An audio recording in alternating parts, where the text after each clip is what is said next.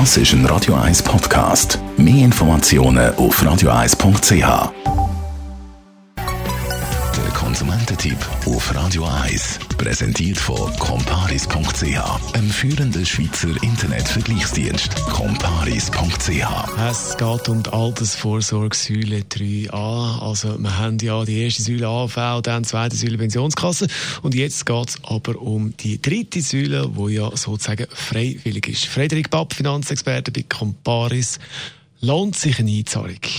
Die HV und PK decken nur etwa 60 Prozent vom erzielten Lohn, wo man vor der Pensionierung bekommen hat. Mit regelmäßigen Einzahlungen in den Jahren vor der Pension verbessert man sein Einkommen während der Pension. Je nachdem, wie viel man eingezahlt hat, wie lange man eingezahlt hat und wie hoch die Verzinsung ist, kommen so wenige 10.000 bis mehrere 100.000 Franken zusammen. Im Jahr 2020 können Arbeitnehmer mit Pensionskasse maximal 6.826 Franken pro Jahr einzahlen. Selbstständig Erwerbende ohne Pensionskasse können maximal 34.128 Franken einzahlen. Jetzt der Zinssatz, den man auf den A- bzw. 3A-Gelder bekommt, die, der ist ja relativ tief. Schon länger lohnt sich das überhaupt? Das stimmt, der Zins ist schon länger im Keller. Aber auch wenn man das Geld nur auf dem Konto lässt, man profitiert vom Steuerabzug.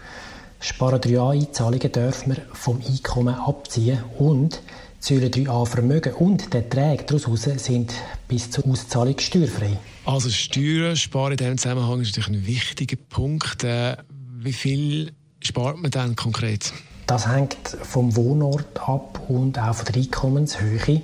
Ich mache ein Beispiel. Eine alleinstehende Person, wohnhaft in der Stadt Zürich, mit einem steuerbaren Einkommen von, sagen wir, 75.000 Franken, spart gut 1.500 Franken an Steuern, wenn die Person das Maximum von 6.826 Franken einzahlt.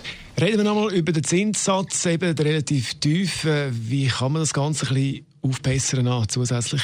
Wer seine Säule 3a-Gelder in Wertschriften investiert, erzielt auf lange Sicht in der Regel bessere Renditen. Gerade jüngere Generationen können mehr Risiken nehmen, sprich einen höheren Aktienanteil wählen. Dann sollte die Börse zurückkommen, bleibt in der Regel genug Zeit, dass die Kurse über die Zeit wieder ansteigen. Der Frederik Papp ist es Finanzexperte bei Comparis zu den Säulen 3a.